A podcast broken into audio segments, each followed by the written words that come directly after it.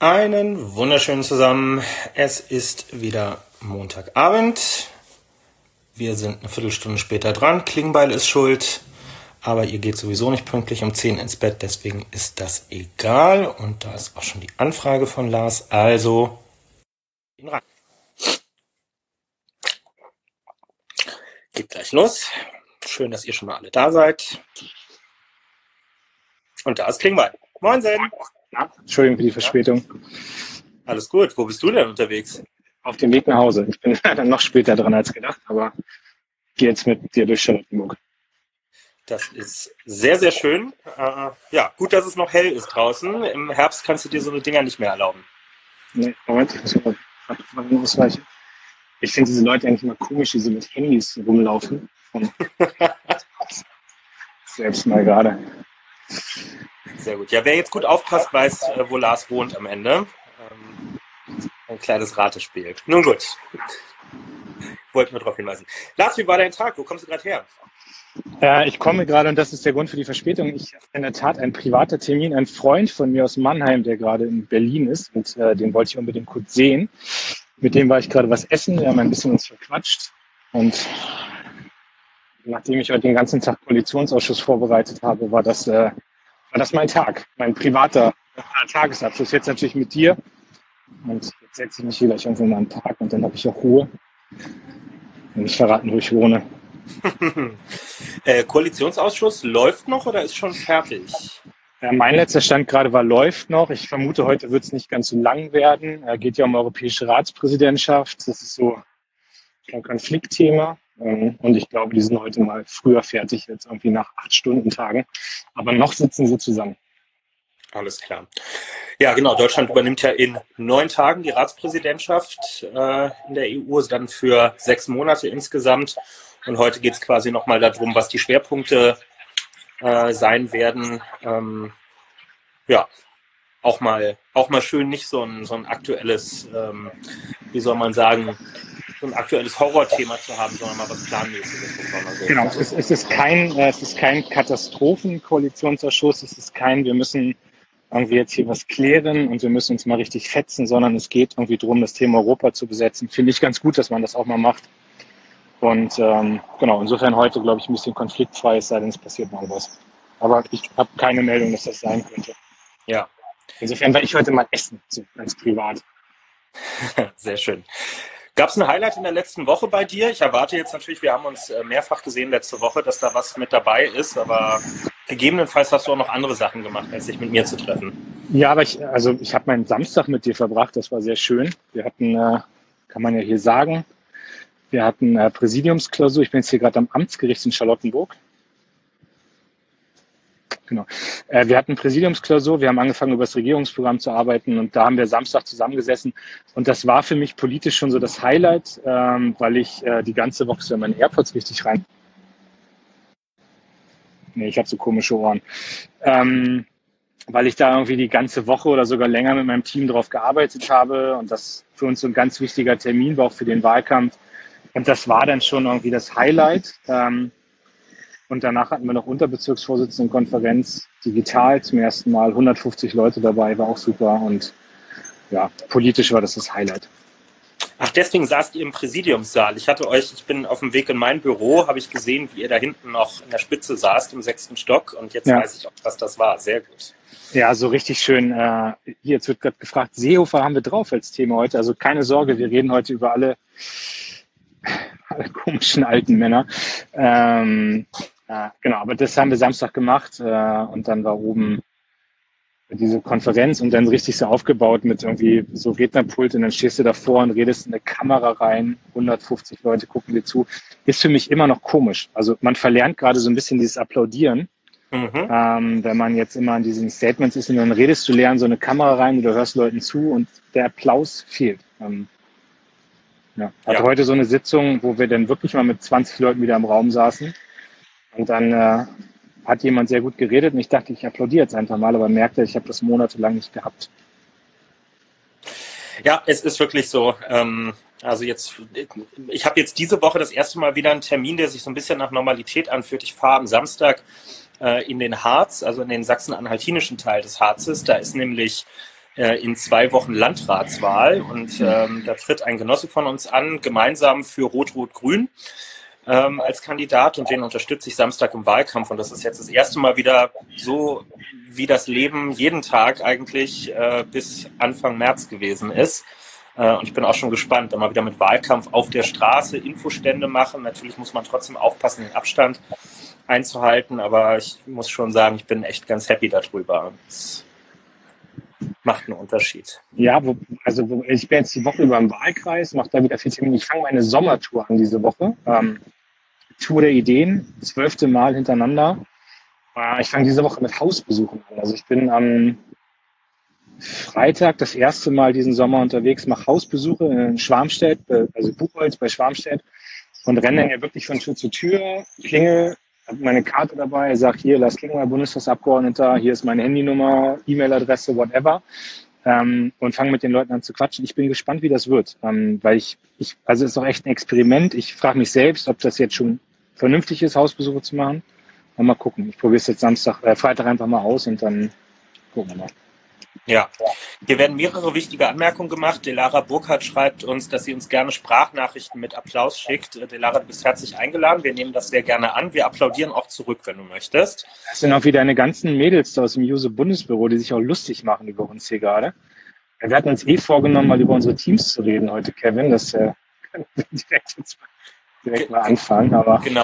Aber ich muss dir vorher noch einen reindrücken, weil Aziz Boskurt, der Vorsitzende unserer Arbeitsgemeinschaft Migration und Vielfalt in der SPD, hat gefragt, ob du abgenommen hast. Du kannst jetzt hier, kannst dir jetzt digitalen Applaus abholen. Ja. Ja, weil kannst du mir hochnehmen nächstes Mal, wenn du mich siehst, dann siehst du, ob ich abgenommen habe oder nicht. Alles klar. Ich bin gefragt worden, was ich hier trinke. Äh, ich habe irgendwo in den Untiefen meines Kühlschranks noch so ein Bio-Craft-Bier mit Himbeer-Cassis gefunden. Das ist das Einzige, was da war. Ähm, in der Not wird man erfinderisch, sagen wir es mal so. Das ist aber auch nicht so gut. Ja, irgendwas muss man ja trinken. Leistung. Genau, ja, mein Highlight letzte Woche äh, will ich auch noch kurz erzählen, weil das gleichzeitig ein Thema betrifft, was wir hier immer mal wieder angesprochen haben. Äh, und das ist die Situation in Griechenland. Wir haben schon häufig drüber geredet auf den Inseln. Ähm, man muss ja auch sagen, wenn mal was gut läuft.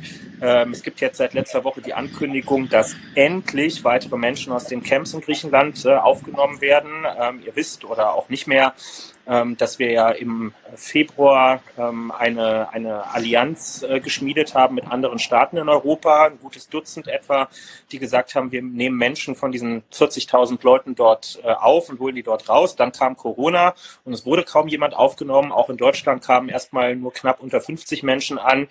Und jetzt äh, hat sich die lange Arbeit bisschen zumindest gelohnt. Der Innenminister Seehofer, über den wir gleich noch in anderer Sache sprechen können, ähm, hat angekündigt, dass Deutschland im Juli jetzt die nächsten mehr als 900 Menschen aus den Camps aufnehmen wird. Und auch der Rest der Allianz fängt jetzt an zu arbeiten. Frankreich zieht auch im Juli nach mit über 600 Leuten. Die ersten Flieger sind auch in weitere Länder gegangen. Letzte Woche nach Irland. Diese Woche sind Finnland und Portugal dran. Das sind noch nicht die Größenordnungen, die wir uns wünschen. Das Ziel bleibt natürlich, dass es nur Evakuierung dort unten geben muss. Aber es passiert endlich äh, was und es werden relevante Anzahlen von Leuten rausgeholt, auch weil man jetzt aufgehört hat zu sagen, wir holen irgendwie nur äh, keine Ahnung, äh, Kinder unter 14 mit grünen Augen und Malaria daraus. Das war ja so eine absurde Beschreibung davon, wen man eigentlich alles nur retten möchte. Und jetzt geht es erstmal generell um kranke Menschen, egal welchen Alters. Ähm, und das ist äh, gut zu sehen und wir bleiben dann natürlich an dem Thema dran. Aber das war eine schöne Nachricht. Es hat mich gefreut und auch einfach mal Props irgendwie an der Stelle an ein paar Leute, die da ganz still im Hintergrund arbeiten und ganz viel Arbeit machen. Lars Castellucci aus unserer Bundestagsfraktion oder auch Helge Lind, die da äh, ganz, ganz viel ihrer, ihrer Arbeitszeit als Abgeordnete drauf verwenden, ohne die große Bühne damit zu suchen. Ähm, gibt auch Leute in anderen Fraktionen, keine Frage, ähm, die sich um so eine Themen kümmern. Das ist extrem wichtig. Ja, ich äh, habe das auch total freudig verfolgt. Ich hatte mit Delara äh, die Woche jetzt auch ein Instagram Live, die auch gerade zuguckt.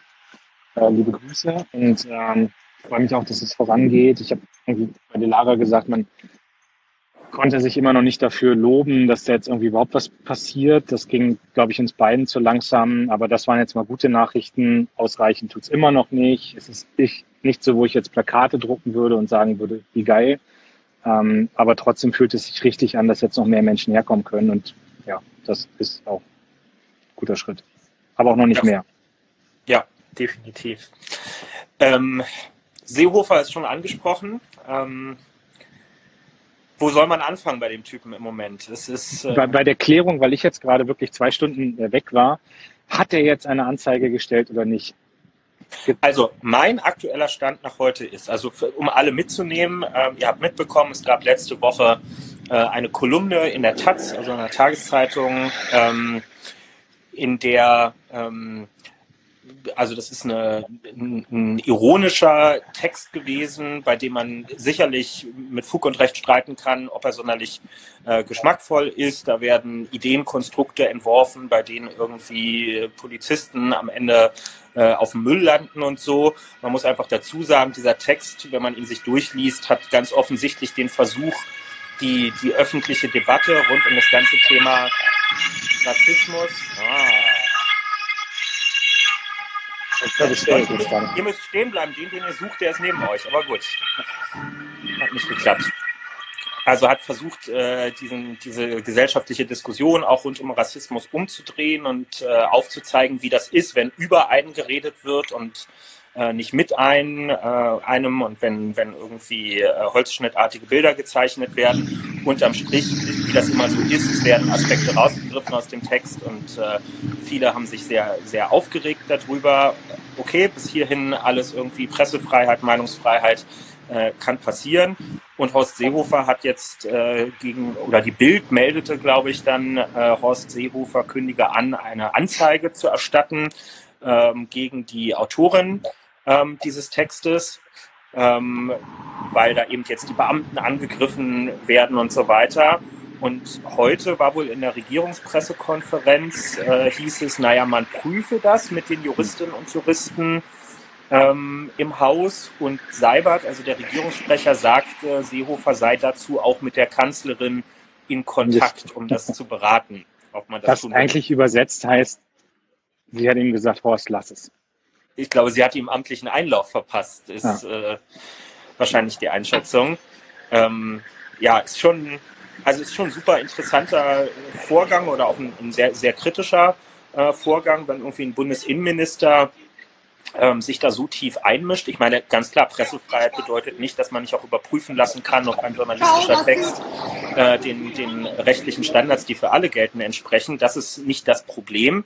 Ähm, aber die Frage ist natürlich, warum jetzt ausgerechnet dort? Wo sind die Anzeigen des Innenministers gewesen, als, weiß ich nicht, Alexander Gauland unsere Integrationsbeauftragte äh, entsorgen wollte, beispielsweise, und bei anderen Anfeindungen? Also warum nimmt er sich jetzt genau diesen einen Moment raus, um sowas ähm, zu erwägen? Ähm, ich ich verstehe es nicht. Also ich weiß noch nicht, was es bringen soll. Aber also das, ich muss sagen, ich hatte bei Seehofer die letzten Wochen den Eindruck, dass der eigentlich so ein bisschen vernünftiger geworden ist. Also ähm, ich habe auch von ganz vielen Leuten aus dem Flüchtlingsbereich gehört, dass er jetzt gar nicht das Problem war, zum Beispiel bei Moria oder andere Sachen. Das hat mich gefreut, weil ich ihm auch gewünscht hätte, dass er irgendwie so auf seine letzten Tage in politischen Ämtern irgendwie nochmal die Kurve kriegt und nicht so eine, so eine, so eine krass polarisierende Person ist. Aber als ich das gestern dann gehört habe, habe ich gedacht, das geht nicht. Also ein Innenminister, also ich muss dazu sagen, ich fand diese, diese Taz-Kolumne, ich fand die ätzend. Also ich, ähm, haben wir beide auch schon drüber geredet. Ich gucke da drauf. Ich, ich fand den Artikel, ich fand den überhaupt nicht gut. Ähm, aber ich weiß, das gehört einfach dazu. Man kann da schreiben. Ich kriege ja auch mit, wie es in der Taz-Redaktion kritisch diskutiert wird. Ähm, aber dass ein Bundesinnenminister der Meinung ist, er müsste Journalisten anzeigen, das ist einfach das geht gar nicht. Also das ist too much und man kann auch diesen Artikel Mist finden und trotzdem Mist finden, wenn, äh, wenn Seehofer diesen Schritt geht. Und was ich dann aber noch peinlicher finde, ist, wenn er dann Einlauf von der Kanzlerin kriegt und das Ding dann zurückzieht und das nicht macht. Und das ist so, keine Ahnung, also sehr, sehr obskurer Tag und ich bin wirklich gespannt, wie das ausgeht, weil Seehofer kommt ja gar nicht mehr ohne Gesichtsverlust raus aus dieser ganzen Nummer. Also entweder hat er großspurig was angekündigt und macht das jetzt nicht, weil die Kanzlerin ihn zusammengepfiffen hat, oder er macht was gegen die Kanzlerin, ist auch nicht mehr gut. Ja, ja, glaube ich auch. Also es äh, trotzdem mache ich mir keine Illusion, die werden den nicht mehr abziehen vor Ende dieser Wahlperiode. Der hat jetzt so viele Dinge geleistet. Ich meine, wir erinnern uns, er war ja schon mal quasi zurückgetreten, hatte seinen Rücktritt in einer CSU-Vorstandssitzung bei der großen Debatte über Flüchtlingspolitik vor zwei Jahren angekündigt. Dann war es am nächsten Tag alles nicht mehr so gemeint. Ähm, wir werden auch das alles überleben und, und, aushalten müssen. Er hatte ja vor einigen Wochen in einem Interview auch angekündigt, das sei jetzt seine letzte Amtszeit und danach wolle er, Zitat, äh, ein unpolitischer Mensch sein. Fand ich eine bemerkenswerte Aussage für so ein Political Animal. Ähm, aber er hat doch so eine Eisenbahnsammlung, glaube ich, im Keller, ne? Da habe ich irgendwann mal Fotos gesehen oder sowas und dann. Ja, wobei ich mittlerweile auch gehört habe, das ist eher so eine Image-Nummer und die spielt in seinem Leben gar nicht so eine große Rolle. Und äh, Seehofers einziges Hobby ist eigentlich wirklich die Politik, aber weiß nicht, vielleicht findet er noch ein neues Hobby im Alter. Wir würden es ihm gönnen. Genau. Aber also ich, weil hier gerade gefragt wird, also es war ein Artikel in der Taz, ich, ich weiß jetzt gar nicht, wann der genau war oder von wem der geschrieben war, das weiß ich alles nicht, aber letzte Woche Taz und ähm, und jetzt werden wir alle mal gespannt beobachten die nächsten Tage, ob er Anzeige erstellt oder nicht. Anzeige erstattet oder nicht. Ja. Ähm, Lars, eine Frage kann ich dir nicht ersparen. Also wir suchen uns ja aus den Themen, die ihr uns hier vorher immer meldet, äh, suchen wir uns mal so die zwei großen der Woche raus, über die wir auch länger reden. Und dann kommen so ein paar Sachen etwas seltener, aber manche kommen sehr kontinuierlich jede Woche. Unter ja. anderem auch die Frage, wo wir gerade äh, bei, bei der Bild hier auch waren, warum redet Lars Klingbeil eigentlich noch äh, mit der Bild? Wir beide haben ja da einen unterschiedlichen Umgang für uns gewählt, wie wir mit diesem Medium umgehen. Ähm, du bist da gelegentlich, äh, ich nicht. Ähm, sag doch mal, also was, was bringt dich dazu zu sagen, ähm, du, du machst auch mal äh, Sachen bei denen. Ich gehe jetzt mal davon aus, äh, vieles, was da passiert, schmeckt dir auch nicht, aber das muss ja eine nee. Entscheidung sein. Ja, aber es ist ja, also, also die klassische Antwort wäre jetzt, die haben einen super Sportteil. Äh, also das hat bei mir die ersten Jahre immer getragen, warum ich die Bild überhaupt lese. Ähm, nö, aber du, ich meine, das lesen viele Leute. Ähm, ich ich kriege selten, also ich kriege viele Reaktionen auf Bildmeldungen, äh, auch wenn ich da bei Bild TV bin. Äh, das lesen viele Leute, das lesen auch viele von unseren Wählerinnen und Wählern. Und ähm, ich, äh, ich finde, wir müssen da auftauchen und wir müssen da vorkommen. Und ich kann nicht sagen, äh, dass die mich irgendwo schon mal journalistisch, ähm, also beschissen hätten, klingt jetzt blöd, aber ich habe Zeitungen schon gehabt, wo mal Zitate von mir rausgerissen wurden, äh, völlig aus dem Kontext. Und das habe ich bei der Bild noch nie gehabt. Also das war immer so, dass die mich äh, eins zu eins vernünftig wiedergegeben haben. Ich kenne da Leute, mit denen ich gut auskomme. Ich kenne da Leute, mit denen ich mich streiten kann. Also ich habe genug Kommentare von Julian Reichelt schon gelesen, die ich überhaupt nicht teilen kann politisch, die ich auch echt hochschwierig finde.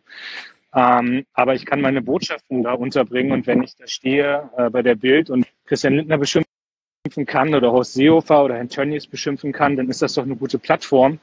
Und das überlasse ich nicht den Konservativen und den Liberalen ausschließlich. Und warum gehst du nicht hin? Ja, ich habe ja eine kleine Vorgeschichte mit Bild. Äh, äh, als ich als ich sehr frisch irgendwie Juso-Vorsitzender war, bin, das bin ich ja Ende November 2017 geworden, dann kam diese No-GroKo-Kampagne und während dieser No-GroKo-Kampagne äh, gab es ja dann die, äh, die lustige Meldung, äh, dass Recherchen ergeben hätten, Kevin Kühnert und die Jusos hätten sich von einem russischen Hacker namens Juri helfen lassen. Äh, der würde quasi Bots für uns steuern, um die Debatte in den sozialen Medien zugunsten der Nogroko-Position äh, zu beeinflussen. Ähm, manche haben ja vor, vor zwei, drei Wochen mitgekriegt, ähm, diese Mail, die äh, Christian Drosten veröffentlicht hat ähm, aus der Bildredaktion, wo er aufgefordert wurde, innerhalb von 60 Minuten einen Katalog von Fragen zu beantworten. Was ähnliches gab es bei mir damals auch. Die haben sich dann auch an mich gewendet, haben mich mit diesen vermeintlichen Rechercheergebnissen konfrontiert und haben mir gnädigerweise immerhin drei Stunden Zeit gegeben, um auf alle Fragen äh, zu antworten.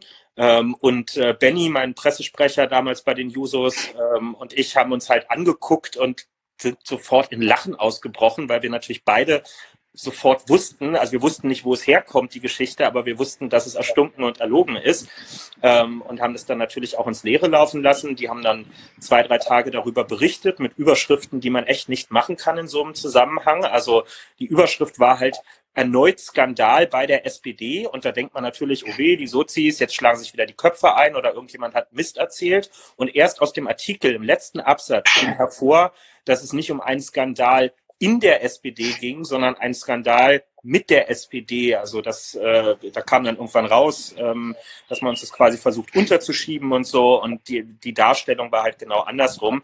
Ja, und der Witz von der Geschichte war halt am Ende, es war halt ein Fake von der Titanic, von dieser Satirezeitschrift, die die Bildredaktion damit hops genommen hat. Und es hat einfach nie eine Entschuldigung der Redaktion äh, gegeben. Also nie auch nur eine persönliche Nachricht des Bedauerns oder so, dass man mich da über Tage auch auf der Titelseite ähm, in ein falsches Licht äh, gerückt hat. Ich habe nicht mal erwartet, dass sie sagen, oh, wir haben schlecht gearbeitet oder so, aber einfach mal zu sagen, ach, das ist doof gelaufen und ähm, wir werden das auswerten oder so, das hätte ich schon erwartet. Das kam aber nicht. Ähm, so ist meine Enttäuschung hielt sich in Grenzen, weil enttäuscht kann man nur sein, wenn man vorher große Erwartungen hatte. Die hatte ich nicht.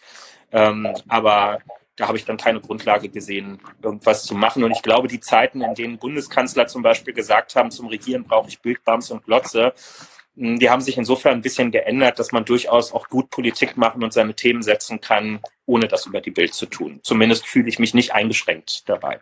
Ja, das, ich mache das dann. Ich übernehme das dann in der Bild. Also ich habe ja jetzt äh, Sonntag mit Paul Ziemiak großes Doppelinterview in der Bild am Sonntag. Ich habe ihm abgerungen, äh, Lobbyregister, bin ich ganz stolz drauf. Ich bin mal gespannt. Äh, er hat jetzt die feste Zusage gemacht, es kommt diese Legislatur noch. Gut. Ja, ich bin, bin gespannt, ob die, ob die Union auf ihren äh, äh, Generalsekretär hört an der Stelle. Aber mal gucken, er hat es jetzt geäußert.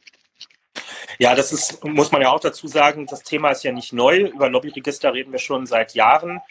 Ähm, und ähm, ja, letzte Woche haben wir auch noch drüber geredet. Mittlerweile ist Bewegung in der Sache drin und das äh, das ist gut, wenn das jetzt, jetzt kommt und es hat sich halt auch gelohnt, dass wir da Druck gemacht haben.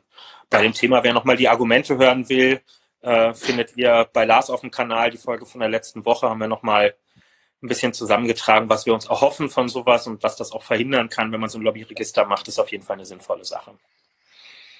So, ich bin jetzt hier am Lietzensee angekommen. Kennst du den? Äh, natürlich kenne ich den Lietzensee, na klar. Da findet ja. jährlich immer das Sommerfest der SPD Charlottenburg-Wilmersdorf statt, das Lietzenseefest. Genau, habe ich, habe ich, den folge ich auf Twitter. Ich war noch nie da. Also ich war schon mal am Lietzensee natürlich, aber ich war noch nie bei diesem Lietzenseefest. Aber ich habe jetzt hier eine Bank und dann können wir mal spielen. Sehr gut. Müssen, wir müssen jetzt, bevor wir zum zweiten Thema kommen, was auch mich hat gerade schon wieder jemand hier, weil ich was gegen alte Männer gesagt habe. Das war gar nicht so gemeint, aber wir haben heute einfach zwei Themen, die mit alten Männern zu tun haben. Ähm, das erste war Seehofer und bevor wir zum zweiten kommen, spielen wir jetzt eine Runde. Hervorragend. Kevin. So, du musst weggucken, Kevin. Weg. Achso, ich habe gesagt, du guckst weg. Ich guck weg, alles klar. Achso, das Spiel ganz kurz, äh, wer zum ersten Mal da ist, wir haben so ein paar Begriffe, kannst du gucken, ein paar Begriffe aus der Politik. Äh, ihr kennt das, man, ich halte jetzt den Begriff hin, darunter stehen fünf Wörter, die ich nicht verwenden darf, wenn ich gleich Kevin erkläre, worum es geht. Er muss es erraten. Und das sind alles so Begriffe, mit denen wir im Politischen immer zu tun haben und mit denen wir uns ganz viel beschäftigen und die manchmal echt sehr nervige Begriffe sind, die niemand außer uns in der Politik verwendet. Und jetzt zeige ich euch den ersten, wenn er wegguckt.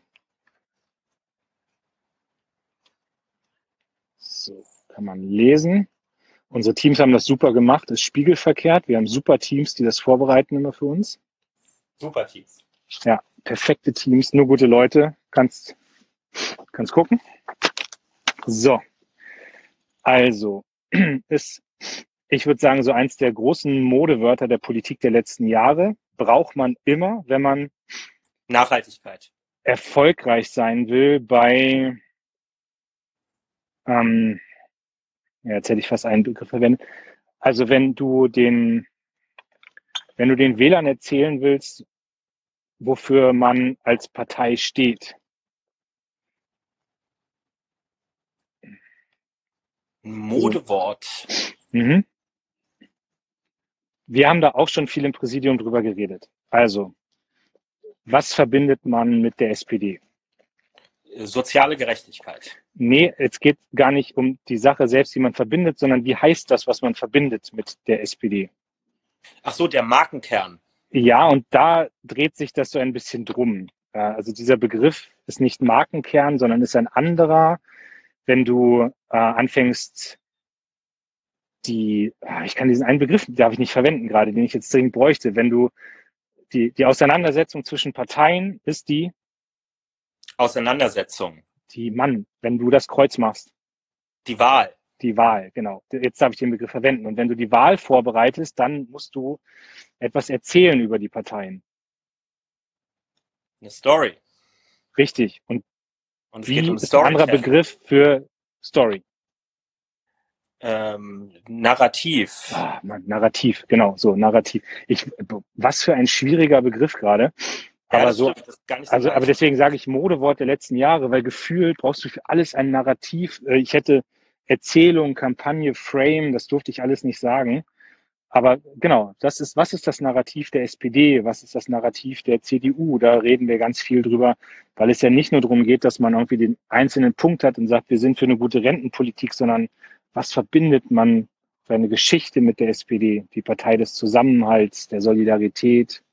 Das Prinzip, nach dem man Politik macht, ja. Gut, Prinzip hätte ich sagen dürfen. Fällt dir noch irgendwas ein zum Begriff Narrativ, was man hier sagen muss? Ja, Geschichte hätte ich nicht verwenden dürfen. Schreibt ihr gerade irgendwie, Geschichte war. Ja, nee, nur, dass Ja, das natürlich genau das ist, woran wir auch gerade im Moment ganz viel arbeiten. Du hast vorhin erzählt, wir saßen am Samstag in der sogenannten Programmkommission der SPD zusammen, wo wir äh, die ersten Schritte Richtung Wahlprogramm gehen. Und natürlich, du fängst nicht an, indem du erstmal 23.000 Spiegelstriche aufschreibst, mit hier soll folgender Steuersatz so und so verändert werden, sondern du fängst erstmal mit der Frage an, in welcher Zeit leben wir, wie werden wir wahrgenommen als Partei, was sind die Bedürfnisse und was ist die Käseglocke, unter der man das jetzt irgendwie alles zusammenfassen kann. Und das ist gar nicht, gar nicht so einfach, wie es vielleicht klingt. Zweiter Begriff? Ja, Guckst du weg? yep. So, kann man auch lesen hier.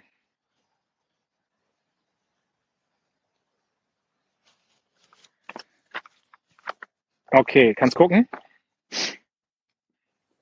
Also, hier handelt es sich um eine Tätigkeit. Wenn man, wenn wir etwas in einer Sitzung haben und wir würden jetzt sagen, diese Sitzung ist äh, vertraulich.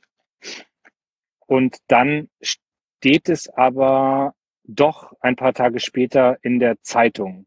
Durchstechen. Richtig. Durchstechen. Sehr gut. Wie kommst du auf diesen Begriff so schnell, Kevin? Ich habe gehört, dass es sowas gibt. Ich habe das selber noch nie erlebt. Hast du noch nicht erlebt, okay. Nee, nee, gar nicht. Überhaupt Ist dir nicht. schon mal passiert, dass Journalisten ist aus irgendwelchen Hintergrundkreisen was durchgestochen haben oder sowas? Nee. Überhaupt nicht. Also das, ich höre hin und wieder, dass aus vertraulichen Hintergrundgesprächen man über Ecken erfährt, äh, dass die dann doch nicht so vertraulich waren, aber kann ich mir bei den Leuten, mit denen ich rede, nicht vorstellen, dass sowas gibt. Gab's mal, gab's mal eine Sache für dich, wo du, jetzt mal ganz ernsthaft, wo du sagst, da hat jemand aus einer Sitzung was durchgestochen, was richtig krass war? Also, Ah, Ich weiß gar nicht, ob es noch so genau zusammenkriege. Wir hatten ja so eine, also es gibt das immer mal wieder und je größer Gremien äh, sind, desto wahrscheinlicher wird das auch. Manchmal ist es jetzt auch nicht so dramatisch. Ähm, es sind ja nicht alles Staatsgeheimnisse. Aber wir hatten ja so eine Phase vor der Europawahl letztes Jahr, wie wir heute wissen, die letzten Monate von Andrea als Hm. Parteivorsitzender. Da fand ich das schon echt heftig. Also ich überblicke das ja jetzt im Parteivorstand erst so seit gut zweieinhalb Jahren. Aber das fand ich schon auffällig. Da haben wir ja zum Teil während der Sitzung ploppte irgendwie auf dem Smartphone die, die DPA-Meldung auf, wo quasi wortgleich das drin stand, was jemand fünf Minuten vorher in der Sitzung gesagt hatte. Und das weiß nicht, wie du dich daran erinnerst, aber das verändert den Charakter einer Sitzung. Wenn du bei jedem Redebeitrag davon ausgehen musst, dass es in fünf Minuten die ganze Welt weiß, dann redest du anders, dann redest du weniger vertraulich, dann bringst du Hm. Kritik anders oder gar nicht mehr an. Ähm, Und das tut natürlich einer, einer Sitzungskultur nicht gut, weil wir kommen ja im Führungszirkel zusammen, um alles auf den Tisch zu packen und um Themen zu klären. Ähm, Und wenn man sich dann auf die Zunge beißen muss, dann wird halt nichts geklärt. Dann frisst man es in sich rein äh, und lässt sich am nächsten Tag in der Zeitung zitieren, um bloß die Kontrolle über die eigene Kommunikation zu haben. Aber für die Partei ist es halt Gift. ich habe ich hab auch direkt an Nahles gedacht. Äh, Wir hatten eine Sitzung der Bundestagsfraktion, wo ich das Gefühl hatte, da haben Leute Wortprotokoll geführt. Da gab es einen Artikel damals von, von Veit Medik und Christopher Hickmann im Spiegel, Spiegel, die eigentlich fast in, also die hatten wörtliche Redebeiträge so und das, das müssen mehrere Leute gewesen sein, fand ich, fand ich krass. Äh, und ich war, also so mein persönliches Erlebnis war mal, da war ich ganz jung noch Abgeordneter, also da war erste Legislatur. Ich hatte mich mit Sigmar wahnsinnig angelegt zum Thema Vorratsdatenspeicherung. In der Fraktionssitzung haben wir uns gefetzt. Und, ähm, und dann meldete die Rheinische Post, äh, irgendwie Überschrift war äh, äh, Klingbeil versus Gabriel, äh, Rededuell, Redeschlacht in der Fraktion. Gut, hat mir jetzt nicht geschadet oder sowas, aber wirkte komisch auf einmal, wenn du mitgekriegt hast, okay, das haben mir Leute direkt rausgetickert dann und äh, naja. Hier ja. schreibt gerade jemand, warum reagiert ihr nicht mehr auf Fragen eurer Follower? Machen wir doch. Also, jetzt schreibst du gleich Tönnies, sagen wir gleich was zu. Stimmt. Äh, letzter Begriff. Und dann reden wir über ein Tönnies. Weggucken.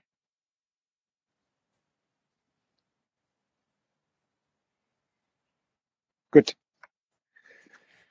Ähm, gibt es mehrere von in der Bundestagsfraktion? Männer. Und, Achso. Hm. Männer auch, ja. Ähm, ich sag dir immer, wo du am Ende sein wirst und du streitest Ach das vehement. Gott. Ach Gott. Ja, Seeheimer. Ha, ha. Nee, nein, gibt's mehrere von, habe ich ja gesagt. Aber schön, dass du direkt an die Seeheimer denkst. Das offenbart ja, was ich, äh, ich habe Kevin vorhin geschrieben, er wird ein guter Seeheimer. Das äh, genau. Im Himmel, im, Himmel, ist Jahrmarkt.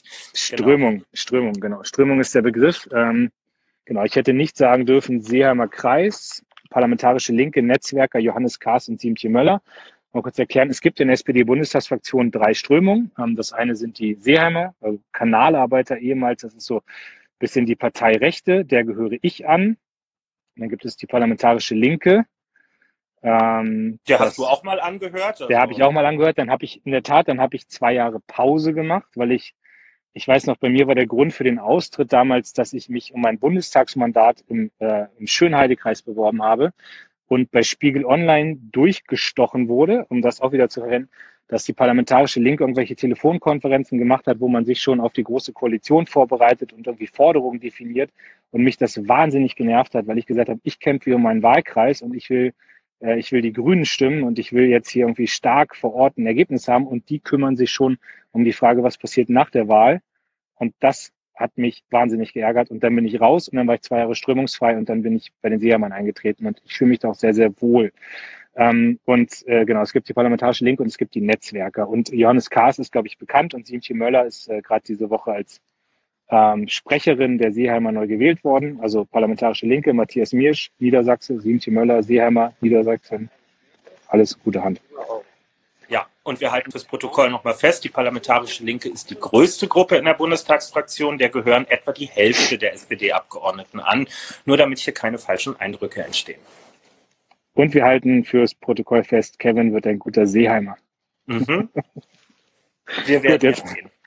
Jetzt haben wir, jetzt haben wir die drei, ja, wenn du mir die Bildfragen stellst, dann kriegst du auch die Seeheimer-Fragen gestellt. äh, DL21 ist keine Strömung in der Bundestagsfraktion, weil das auch jemand fragt, das ist eine Strömung in der Partei. Ähm, und ich glaube aber, ja. ein Verein, aber genau, aber es gibt sonst in der Partei, jetzt hilf du mir mal, ich bin ja Generalsekretär, ich bin für alle da. Ähm, aber in der Partei gibt es, glaube ich, keine Strömung oder sowas. Ne? Also DL21 gibt es. Ich glaube, ihr habt auch eine linken Koordinierung. Ähm, aber ich, aber diese Flügelmentalität gibt es in der Partei nicht. Ich kenne das eher auf Parteitagen, dass dann irgendwie Landesverbände Nordrhein-Westfalen, Niedersachsen zusammenarbeiten. Natürlich, klar, gibt es auch parteilinken Treffen oder sowas. Aber ich glaube, es hat, äh, es hat eher einen Charakter innerhalb der Bundestagsfraktion als in der, in der Partei. Ja, also es gibt jetzt, es gibt jetzt nicht die großen Massenorganisationen dahinter, ähm, wo dann irgendwie die Parteilinken oder die Seeheimer einmal im Jahr zu ihrem großen Treffen zusammenkommen. Also das ist, hat dann eher so anderen Charakter. Die Seeheimer machen ja oder haben zumindest bisher immer diese Spargelfahrt im Sommer ähm, gemacht und ähm, die, die Parlamentarische Linke macht mit der DL21 zusammen immer so ein, so ein Hoffest in der Kalkscheune äh, in Berlin. Ähm, aber ansonsten gibt es da jetzt nicht so ein Vereinsleben in dem Sinne. Wo du es immer merkst, ist bei Parteitagen, da gibt es dann immer Vorbesprechungen von verschiedenen Gruppen. Also machen wir schon linken Vorbesprechungen mit den Delegierten, die sich eher so der Parteilinken zugehörig fühlen. Äh, aber ansonsten spielt das jetzt im Alltag nicht so eine, ja, das ist jetzt nicht so eine richtige Versammlung in dem Sinne. Genau. Ja, gut. Drei, drei Punkte für dich. Gut. Drei Punkte für mich, genau. Nächste Woche musst du nochmal, weil äh, zweimal nachholen. Ich hänge genau. immer noch hinterher, genau. Also vielen Dank an unsere großartigen Teams, die das vorbereitet haben. Super Leute bei uns. Sehr gute wir, Leute. Wir, wir wurden ermahnt, dass wir zu schlecht über unsere Leute reden würden, was wir abstreiten, aber wir machen das heute auch alles wieder gut. Ja, wir werden gleich noch kurz über Werder Bremen reden. Das äh, wird dann schwierig für Einzelne aus dem Team. Aber äh, wir, wir, wir gehen schon mal so halb jetzt zu Fußball äh, über, nämlich Schalke. Äh, zu, zu Schalke 04. Ja, das ist ja, man möchte den Finger ja gar nicht mehr in die Wunde legen. Das ist ja alles schon schlimm genug in Gelsenkirchen. Deswegen wollen wir auch gar nicht so sehr über Königsblau und den Fußball reden, sondern äh, über Herrn Tönjes, äh, und zwar über seinen Hauptjob. Und der ist ja nicht bei Schalke 04, sondern der Hauptjob besteht ja darin, dass er 50-prozentiger Inhaber eines äh, großen Fleischverarbeiters äh, in Deutschland ist. Ähm, mit, ich glaube, neun oder zehntausend Beschäftigten, also wirklich ein großes Ding. Und äh, der ist jetzt zu relativer Berühmtheit in der letzten Woche gekommen.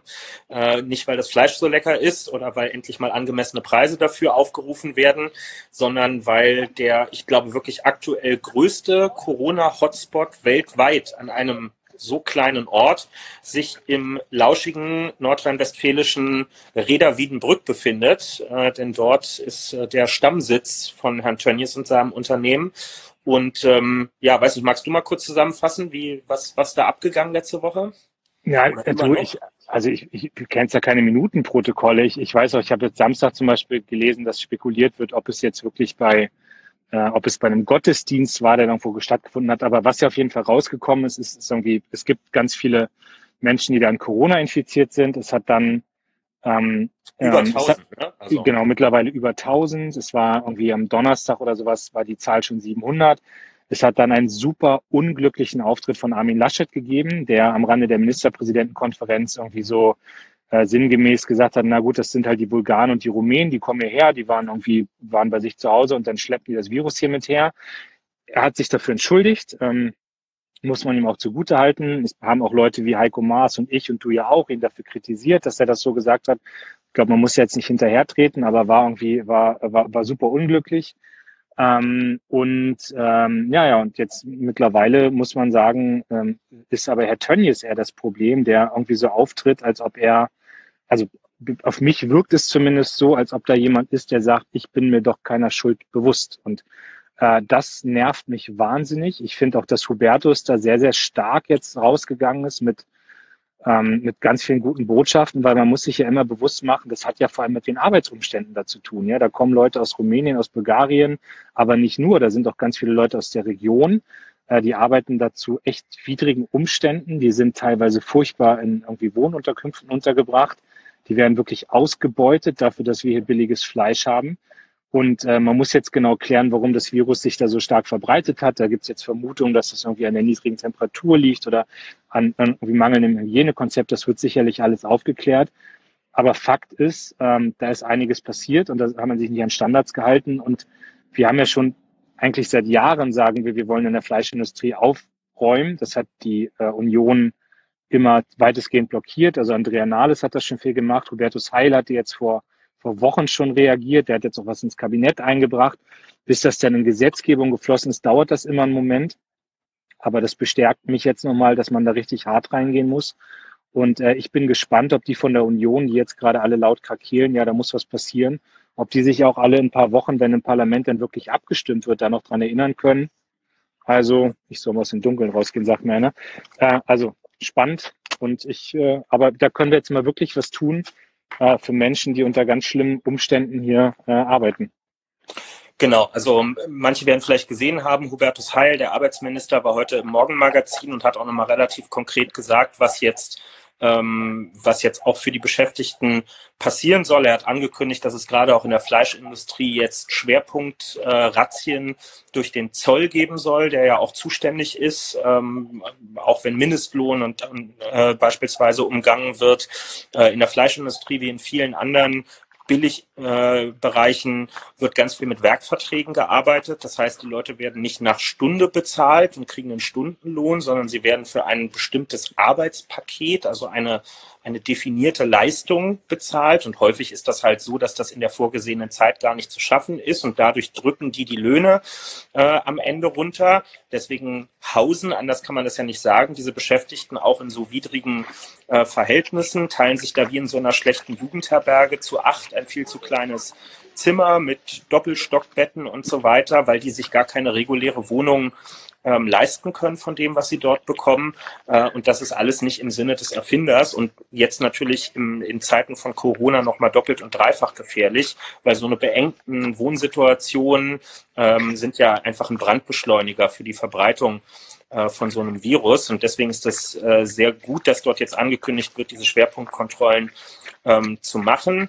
Ähm, es werden ja jetzt auch die Forderungen zu Recht laut, dass für die Schäden, die dort auch jetzt im Landkreis, äh, nein, Entschuldigung, in NRW gibt es keine Landkreise, Kreis heißt das Ding, Kreis, Kreis Gütersloh, äh, entstehen, dass Tönnies da äh, mit seinem Privatvermögen äh, haften soll. Das ist wichtig, auch nicht das Unternehmensvermögen, sondern sein Privatvermögen. Das wird wohl, glaube ich, auf 1,4 Milliarden Euro ähm, geschätzt ähm, weil natürlich viele andere jetzt äh, auch Einbußen haben drumherum. Es ist offen, ob der, ob der Kreis Gütersloh jetzt in den Lockdown gehen muss. Eigentlich sind die Regeln ja so. Also das, was äh, Bund und Länder ja beschlossen haben, ist, wenn auf 100.000 Menschen im Schnitt 50 neue Infektionen pro Woche kommen, dann heißt es, die Öffnungen werden wieder zurückgenommen. Wir machen wieder zu, Geschäfte schließen, Schulen zu und so weiter.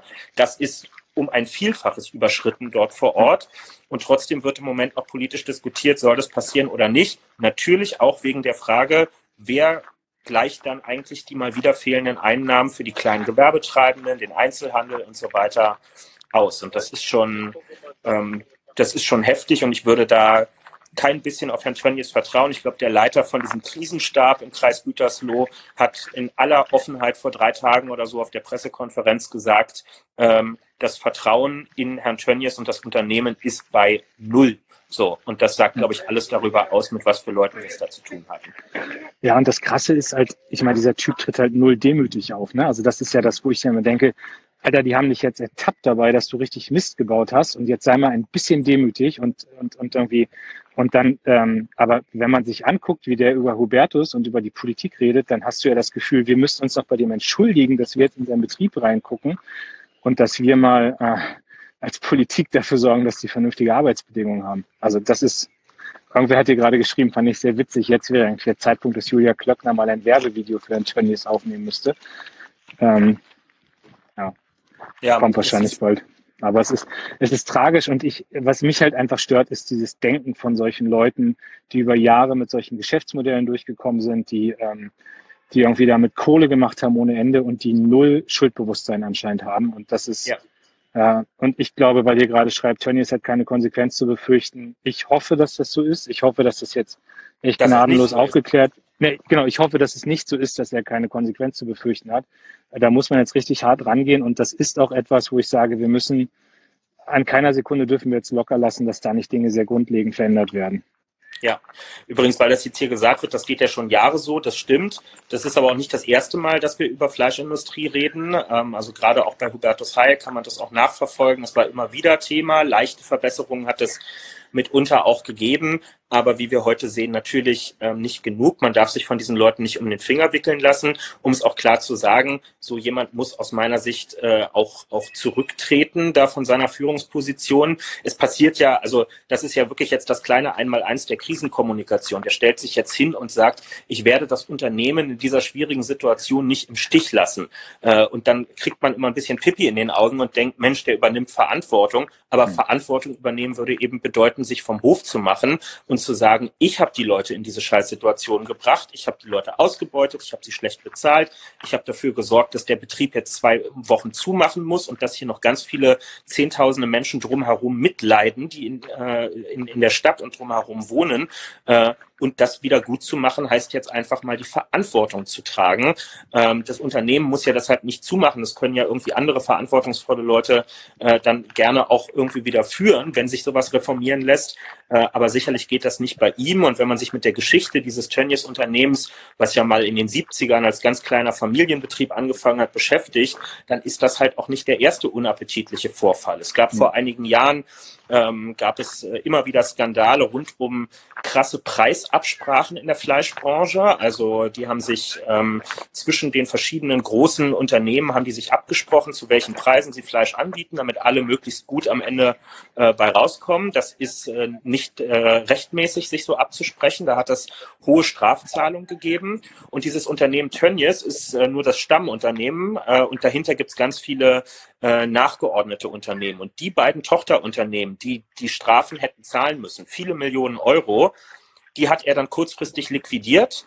Äh, also die, die gab es plötzlich nicht mehr. Und damit sind diese Bescheide, dass diese Strafe zu zahlen ist, wirkungslos gewesen. Er konnte dann auch nicht mehr belangt werden äh, dafür. Und das alles zusammen zeigt einfach, sowas wie Gemeinwohl, Verantwortung zu übernehmen für die Gesellschaft, in der man unternehmerisch erfolgreich ist, wo die eigenen Beschäftigten leben, ist dem völlig fremd. Das ist dem scheißegal. Es geht ihm nur um sich und um, um seinen unternehmerischen äh, Erfolg. Und für sowas kann es keine Sympathie geben.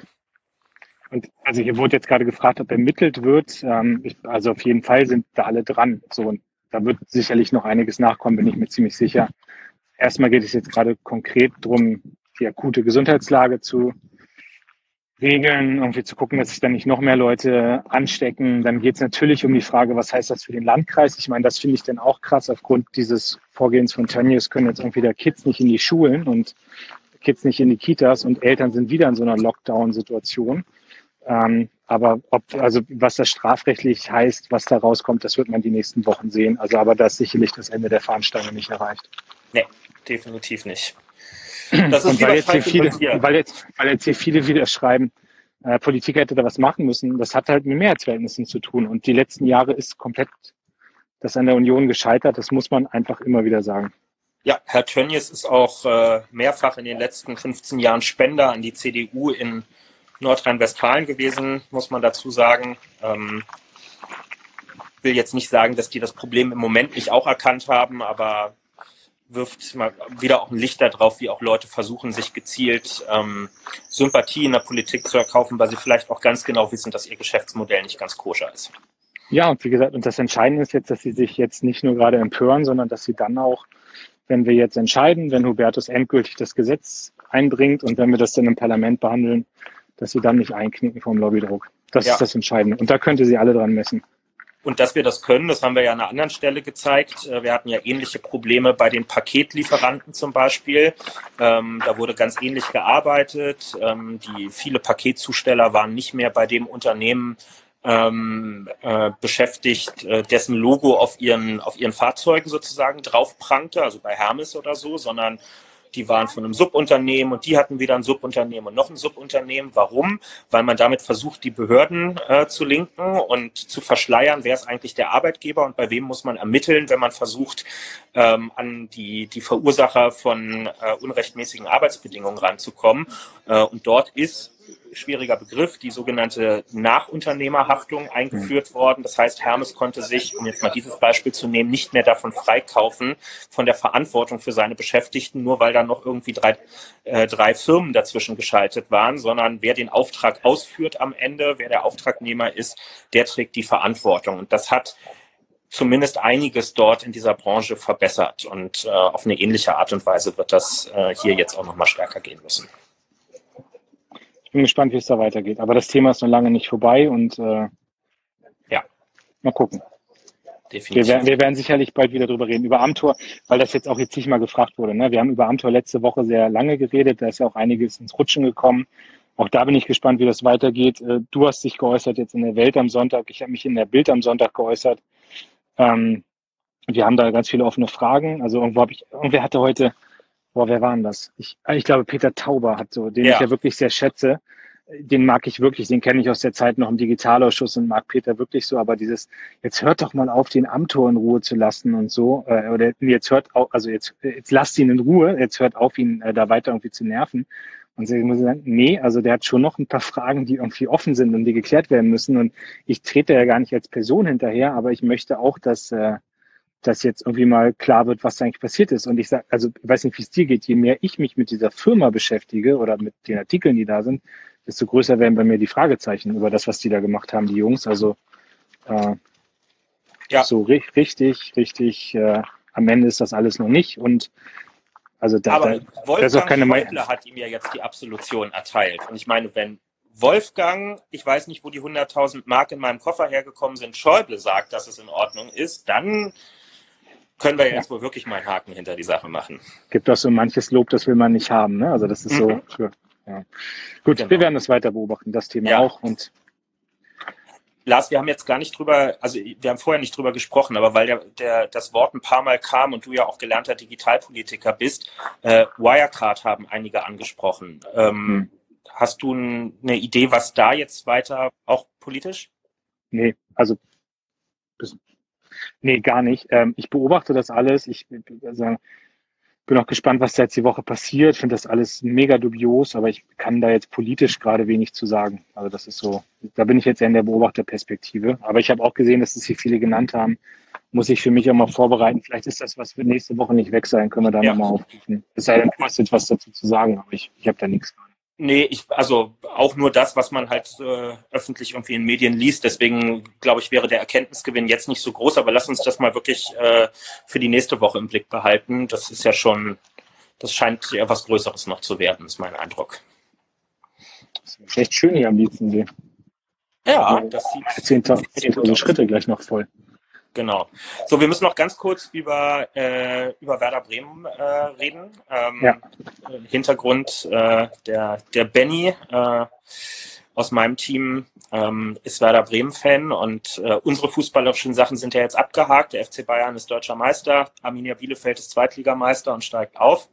Ähm, ähm, aber Werder Bremen, das ist bitter, ne? Also Schaffen ja, wobei ich, ich, also ich, ich sag, Werder steigt nicht ab. Also ich bin da wirklich guter Dinge. Ich, äh, ja, ich, das wird schon irgendwie. Ich, Freundin von mir ist Fanbeauftragte bei Werder. Ich, das ist immer so, das ist bei mir die Heimat da. Das ist einer so der Verein um die Ecke. Und ich, äh, ich bin da ganz optimistisch und drücke Werder einfach die Daumen, dass sie das irgendwie hinkriegen noch.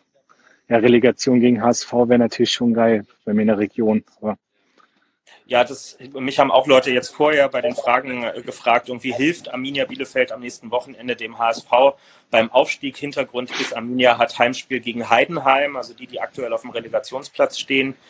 Und der HSV steht dahinter, aber dafür müsste der HSV jetzt selber was, was, was schaffen. Und so ist es ja ein bisschen bei Werder auch. Die anderen können alle noch so günstig spielen. Wenn man selber die Punkte nicht holt, dann wird das, wird das schwierig. Ich glaube, wir teilen das fast alle. Man kann Werder nicht so richtig unsympathisch äh, finden. Das ist einfach ein, ein solider, netter äh, Verein und äh, habe denen auch immer gegönnt, irgendwie drin zu bleiben. Aber ich glaube, dieses Jahr wird's wird's echt haarig. Also ich bin ich nicht bin ganz so, optimistisch. Ich bin Sozialdemokrat, deswegen dieser Optimismus. Also, wobei ich mich, also was ist schlimmer für Werder? Absteigen oder in die Relegation und dann gegen den HSV verlieren? Das würde, glaube ich, nicht passieren. Also ich habe ja jetzt durch, durch Arminia den HSV auch einfach viel verfolgt dieses Jahr in der zweiten Liga. Der HSV ist sowas von nicht aufstiegsreif. Ähm, das, äh, das, ich glaube, das wäre eine, eine relativ deutliche Nummer. Ähm, aber ja, sie müssen halt überhaupt erstmal diesen Relegationsplatz kriegen und äh, Gut, wir, wir werden es alles jetzt sehen. Nach dem Wochenende vielleicht wird es auch eine Relegation gegen Heidenheim. Da freut sich dann der, der Andreas Stoch, unser Fraktionsvorsitzender aus Baden-Württemberg, der aus Heidenheim kommt und Fan ist. Falls sich jemand mal gefragt hat, gibt es Fans des FC Heidenheim? Gibt es tatsächlich. Ich habe ganz ehrlich, das ist für mich jetzt total die wichtige Info, weil ich gestern, ich gebe es zu, es ist total peinlich, ich musste erst mal nachgucken, wo das liegt. Ich habe gestern wirklich, als, ja, ich habe ich es nicht gewusst. Also ich hatte so das Gefühl, es liegt in Baden-Württemberg, damit lag ich ja dann richtig. Aber ich wusste nicht, wo das liegt. Und wenn Steffen mein Büroleiter zuguckt, der totaler Fußballfreak ist, der wird sich jetzt wieder denken, boah, habe ich einen peinlichen Chef. Aber ich erzähle es einfach, ich habe es nicht gewusst, wo das liegt. Und äh, ja, und da, wer, wer der Fan sein kann, aber den kenne ich jetzt einen sogar. Sogar netter. Ja, ist, äh, ist absolut der Fall. Aber die zweite Liga wird dann schon immer spannender, muss man sagen. Ne? Also ja, für mich wird sie jetzt weniger spannend nächstes Jahr, aber, aber es ist eine gute Liga, muss man, muss man wirklich sagen. Also mir hat das jetzt viel Spaß gemacht, äh, die, die letzten äh, drei Jahre da mit Arminia. Ähm, es sind viele Traditionsvereine, viele schöne Stadien, in die man fahren kann. Äh, gut, ist dann auch mal Sandhausen zwischendurch dabei, aber ähm, das ist eine, jetzt mal ein, ein Jahr erste Liga und dann. Na, das wären mindestens zwei. Das, das kann ich dir versprechen. Wir können gerne zusammen auf die Alm fahren. Wenn, Sascha wenn Vollmer von Bossos ist auch aus Heidenheim. Den lerne ich jetzt gerade, der, der eine von Bossos aus Heidenheim. Gut, jetzt habe ich hier wieder Heidenheim gedisst und kriege wieder nur böse SMS wahrscheinlich die ganze Zeit. Ja, nächstes Jahr ist Landtagswahl in Baden-Württemberg. Das ist jetzt sehr schlecht von uns, dass wir hier, dass wir hier austeilen in die Richtung. Aber gut, geschenkt. Halt ehrlich. Ja, ja. Ich, verbock, ich verbock das hier gerade ein bisschen mit dem Licht, merke ich gerade so, aber es ist, nächstes Mal bin ich wieder, nee, nächste Woche, äh, nächste Woche habe ich gelernt, äh, machen wir nicht. Nächste Woche gibt es kein Instagram. Aber die Woche danach, nee, nächste Woche habe ich irgendeine Konferenz, glaube ich. ich. Okay. Haben wir irgendwie erzählt. Und dann aber die Woche danach und dann ist einfach noch Urlaub angesagt. Äh, genau, die Woche danach machen wir dann und den Montag darauf, da bin ich dann im Urlaub. Und äh, da freue ich mich sehr drauf. ich ich habe ab 12, glaube ich, Urlaub oder sowas. Ja, genau. Aber gut. Wir sehen uns vorher auf jeden Fall noch. Und äh, weil auch jemand fragt, das Ding gibt es dann irgendwie ab morgen äh, als Podcast. Das posten wir nochmal über unsere Kanäle. Du, genau. hast, äh, du bist heute der Gastgeber, du hast das Schlusswort. Ja, ich habe das Schlusswort. Ich bin jetzt gleich zu Hause. Oh, äh, Halleluja, ich bin gar nicht auf ein Schlusswort vorbereitet. Äh, hast du noch irgendeinen Musiktipp eigentlich? Äh, wir, wir, müssen ja die Tradition aufrechterhalten. Äh, und nee. Julie, wenn du das jetzt hier gerade noch hörst, Julie schrieb mir, die, die Bundesgeschäftsführerin der Jusos, äh, da, da, sie schrieb mir irgendwas mit einer äh, Musikfrage, das slidete hier kurz oben rein, aber ich habe es nicht richtig mitgeschnitten. Also jetzt hast du noch zwei Minuten die Chance, das unten in die Kommentare reinzuhauen, während Lars uns jetzt genau. irgendwas genau. erzählen wird, was ihm die Tränen in die Augen getrieben hat. Nee, ich weiß nicht, was, was Julie wollte die ganze Zeit wissen, ob ich, äh, ob ich, ähm, ob ich jetzt Haftbefehl gehört habe oder nicht. Ah ja, genau, richtig, das war's. Ja, habe ich gehört, finde ich auch gut. Ich schäme mich dafür, aber ich finde es gut. Ich, ich, ich, das ist so wie, äh, das ist so wie, weiß nicht, so wie Pizza essen. Da hast du direkt ein schlechtes Gewissen, aber du magst es. Und ich, ich hab, ich finde Haftbefehle in Ordnung. Ich finde ja, das oder gut. wie Interviews geben bei der Bild. Ja, genau. Nee, das ist was anderes. Die einen sagen so, die anderen so. So, aber was hast du letzte Woche sonst gehört? Irgendwas, irgendeine neue Entdeckung? Nee. Ich habe äh, letzte Woche ganz stumpf meine alten Listen gehört. Äh, Klingmal 2020 bei Spotify, da packe ich ja jede Woche so einen Song drauf. Äh, die habe ich einfach stumpf gehört letzte Woche. Und was ich letzte Woche gehört habe, doch in der Tat Terry Hoax. Ich weiß nicht, wer das kennt, ihr seid alle so jung. Aber großartige Band aus Hannover, ähm, die ich in meiner Jugend ganz viel gehört habe. Terry Hoax, Freedom Circus, eins der größten Alben, 25 Jahre alt. Guckt mal rein, gibt's auch bei Spotify. Terry Hoax, Freedom Circus. Genau, und ja, für alle Begeisterung, anderen, Begeisterung. Ja, Roland Kaiser, hört Roland Kaiser. Hört Roland Kaiser und ansonsten macht bitte heute Abend nochmal lebenslang Grün-Weiß an, die Hymne von Werder Bremen, stellt eine Kerze ins Fenster und denkt an Benny, äh, der das am Wochenende alles durchstehen muss mit den anderen Werder-Fans zusammen. Drückt dem SV Werder die Daumen. Wir sind euch auch dankbar, weil der Benny dann nächste Woche nicht so schlechte Laune hat, wenn Werder nicht abgestiegen ist. Also bitte, es ist für die gute Sache. In dem Sinne, schönen Abend euch allen. Bei Lars ist jetzt, glaube ich, ja, Lars hat sich jetzt verabschiedet. Das war ein polnischer Abgang, muss manchmal im Leben auch sein. Ähm, von mir formvollendet. Euch allen einen schönen Abend noch. Danke, dass ihr dabei wart. Ähm, und wir hören uns, wie wir jetzt gelernt haben, nicht nächsten Montag wieder, sondern in zwei Wochen dann äh, am Montag. Und wenn was ist, schreiben. Macht's gut. Ciao.